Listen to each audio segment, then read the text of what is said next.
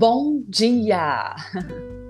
Bom dia, minha querida, meu querido, que chega nessa manhã aqui para mais uma meditação, para mais um tempo com Deus, mais um dia nessa jornada da quaresma, mais um dia que a gente se encontra para refletir, para pensar, para orar, para meditar na palavra do Senhor e para nos reorientar para nossa caminhada de fé. Nós estamos felizes em mais uma manhã que o Senhor nos dá. Felizes porque podemos ver a misericórdia do Senhor se renovar sobre as nossas vidas e em gratidão podemos nos colocar diante dele.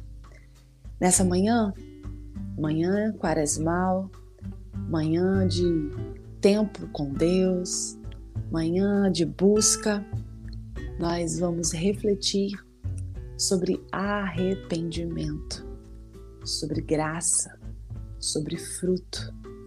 Que tempo propício para pensarmos sobre todas essas coisas. Tempo de Quaresma. E eu quero te convidar para juntas, juntos lermos o Evangelho de Lucas, no capítulo 13, a partir do primeiro versículo, nós leremos até o verso 9. Evangelho de Lucas 13, do 1 ao 9. Diz assim: Naquela mesma ocasião, chegando alguns, falavam a Jesus a respeito dos galileus, cujo sangue Pilatos misturava com os sacrifícios que os mesmos realizavam. Ele, porém, lhes disse: Pensais que esses galileus eram mais pecadores que todos os outros galileus por terem padecido essas coisas? Não eram. Eu vos afirmo, se porém não vos arrependerdes todos, igualmente perecereis. Ou cuidais que aqueles 18 sobre os quais desabou a torre de Siloé e os matou eram mais culpados que todos os outros habitantes de Jerusalém?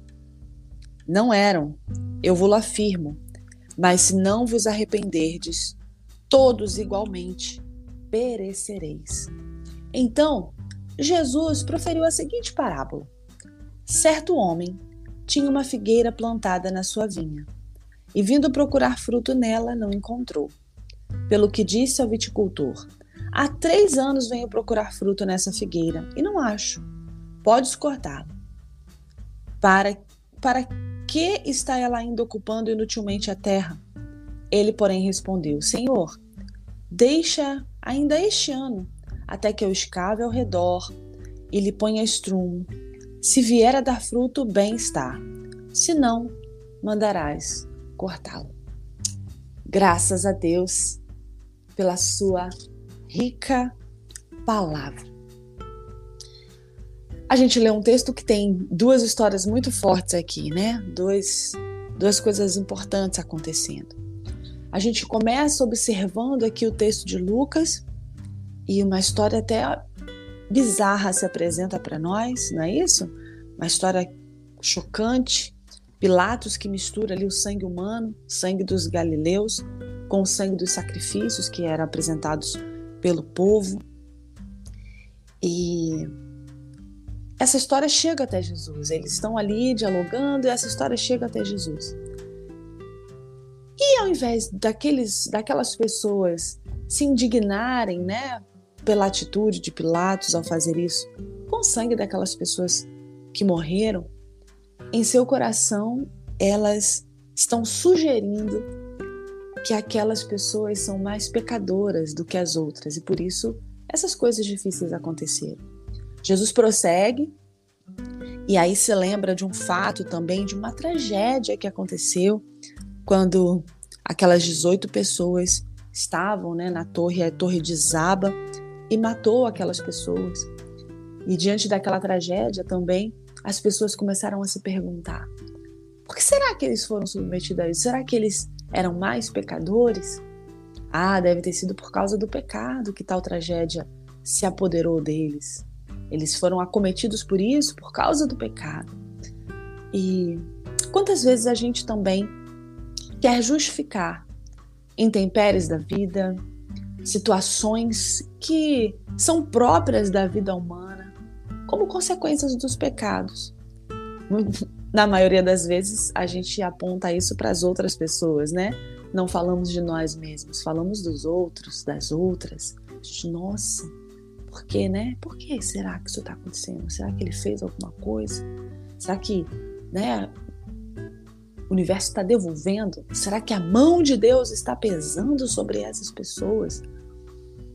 E quando acontece conosco, a gente se pergunta, né? Por que eu? Sou tão boa. Ela era tão boa. A gente é tão maravilhoso. Por que isso acontece comigo? Enfim.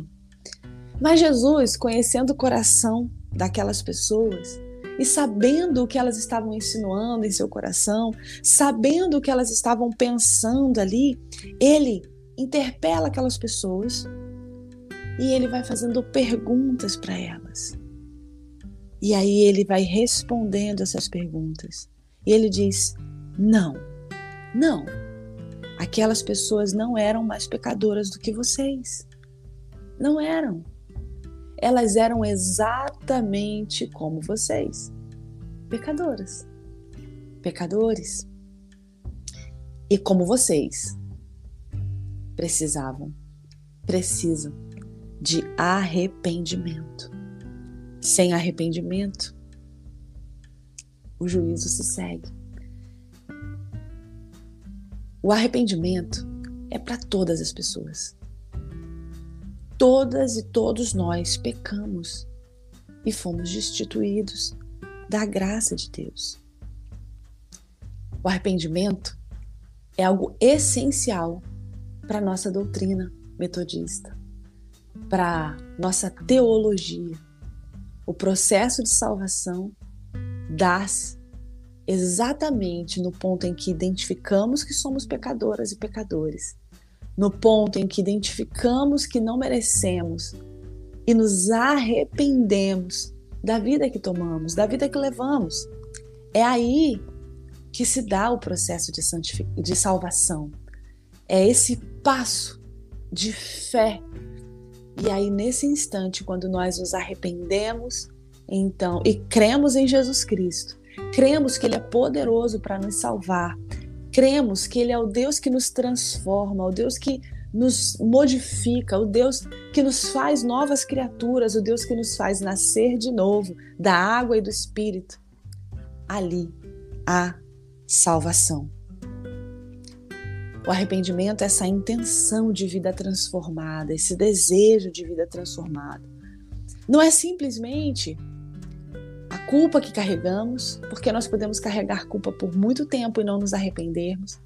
Nós podemos ter é, um tipo de sentimento, né, de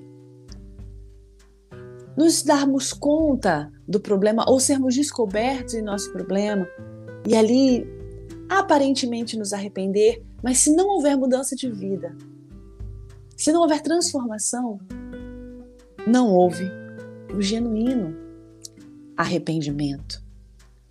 O arrependimento é essa disposição incansável de viver o propósito de Deus, de buscar a santidade, de estar na presença de um Deus que é santo. O arrependimento nos conduz a esses passos. Sem arrependimento, o máximo que nós podemos ter é vestir uma capa. Mas sem uma mudança real, essencial, sem uma mudança profunda do nosso interior. É a partir do arrependimento que essa mudança vem. Mas também não é algo que a gente desenvolve sozinho. A gente tem essa compreensão. Não é algo que a gente faz por nós mesmos, simplesmente. É algo no qual nós dependemos da presença do Espírito em nós. Nós não daríamos conta de ser transformados. Isso a lei apresenta para nós. Mas quando a gente pensa na presença do Espírito Santo na nossa vida, a gente sabe que é Ele que gera isso em nós. Nós temos estudado à noite, nas nossas celebrações, sobre o fruto do Espírito. Já estamos caminhando quase dois meses é, olhando o fruto do Espírito e tem sido uma experiência radical e profunda para quem tem deixado a palavra tocar o seu coração. O arrependimento nos faz produzir fruto. Há frutos de arrependimento quando nós nos encontramos, quando somos direcionados, quando somos transformados pela presença do Espírito Santo de Deus. O arrependimento vem com graça de Deus e produz fruto. E na sequência, né, a gente leu a parábola de um homem que tinha uma figueira plantada. E nesse texto Jesus fala dessa necessidade da produção dos frutos, né? Porque aquele agricultor, ele decide cortar aquela aquela árvore, aquela figueira que não produz, que está ali sendo cuidada, que está ali sendo né, a, a, olhada, mas todos os anos ele vai até aquela, aquela figueira. E o fruto não chega, aquele fruto não aparece. E ele decide então que é tempo de cortar. Mas a pessoa responsável pelo cuidado pede mais um tempo, pede um tempo extra, pede que possa haver outras possibilidades, outros cuidados, outras abordagens, fazer uma boa adubação, fazer uma poda, tentar mais um pouco. E quando eu penso nisso, penso em Jesus como esse agricultor que cuida, que nos ama, que oferece a sua vida por nós, em Jesus sempre há tempo de restauração. Sempre há tempo de arrependimento. Sempre há tempo de vida nova a ponto de gerar frutos. É bonito perceber que Jesus nos iguala. Ele diz: não há ninguém melhor do que ninguém. Todos vocês são pecadores e precisam de arrependimento. Mas ele também olha para aqueles e para aquelas que estão perdidos, que não sabem para onde ir, que não se deixaram tocar profundamente pelo Espírito, que não têm deixado a sua vida frutificar, aqueles e aquelas que estão inférteis, porque ainda seguem a sua própria orientação, o seu próprio juízo, porque não estão se deixando transformar pela presença do Espírito Santo. E ele diz: Pai, mais uma chance. E essa é a mensagem de Deus para nós. É tempo de nos arrependermos. É tempo de permitirmos que Jesus nos enxerte com vida. Que Jesus corte de nós aquilo que nos atrapalha a frutificar. Deixar que Jesus trabalhe em nossos corações para que de, de fato o fruto apareça. E como lá em João 15, esse fruto seja um fruto permanente, um fruto de onde as pessoas possam se alimentar. É sempre oportunidade. O agricultor pediu mais um ano. E a gente nunca sabe dizer o tempo certo. Exatamente porque a nossa vida, a nossa jornada com Deus, ela é uma constante. O fruto que a gente dá hoje, amanhã, às vezes a gente erra e deixa de dar. E talvez esse seja um tempo para você que você esteja se olhando falando: puxa, eu não tenho conseguido frutificar. Puxa, eu tenho tomado essa e essa direção e eu sinto que desagrado a Deus. Eu não tenho recebido, eu não tenho acolhido a graça de Deus na minha vida. E o que eu quero dizer para você nessa manhã é que nesse tempo propício, nesse tempo de quaresma, que muita gente pode realizar coisas exteriores e aparentemente estar vivendo uma vida santa, porque está fazendo seu jejum, fazendo suas doações, porque tem vivido uma vida talvez, né, feito mais devocionais, estado em oração de forma intencional.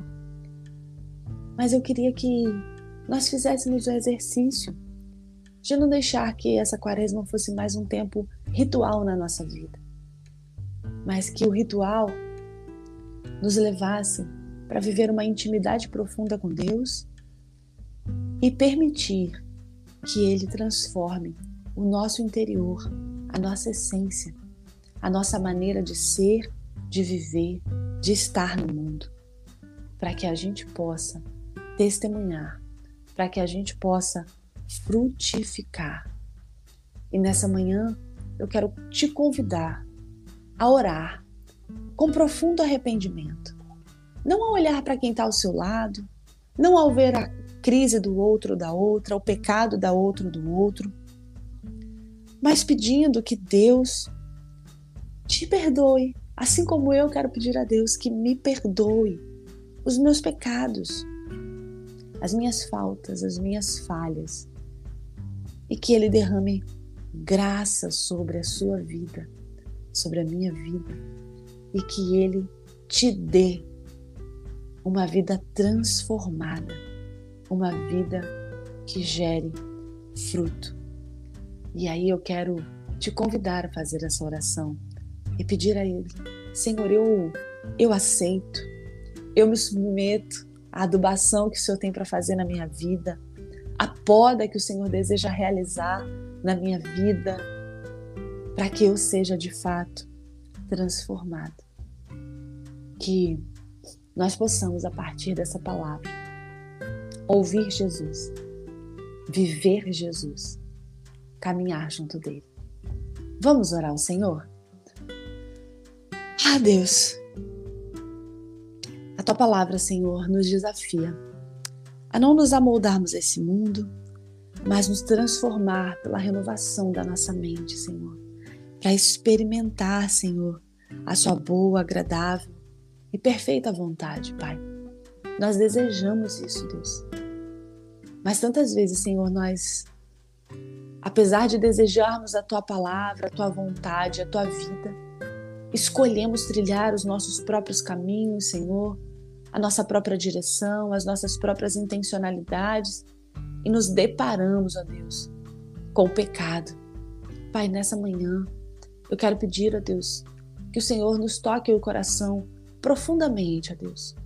Que haja, Senhor, arrependimento em nós, ó Deus. Que haja em nós, Senhor, um desejo profundo, ó Deus, de caminhar contigo um desejo profundo de viver a tua vontade, de sermos transformados, ó Deus. A tua palavra diz que contra o fruto do Espírito não há lei.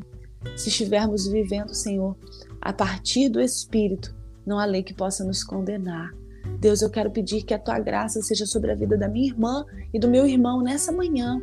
Ou, Senhor, à tarde, à noite, quando ele está ouvindo, quando ele está partilhando essa mensagem mas que o teu Espírito Santo, ó Deus, que está para além do tempo, visite os corações, transforme os corações, derrame, Senhor, da tua abundante graça sobre os nossos corações e nos dê, Senhor, a oportunidade de frutificar. Retira, limpa, cuida, aduba para que sejamos, Senhor, mais parecidas, parecidos contigo. Nós pedimos isso e nós te agradecemos. Em nome de Jesus. Amém.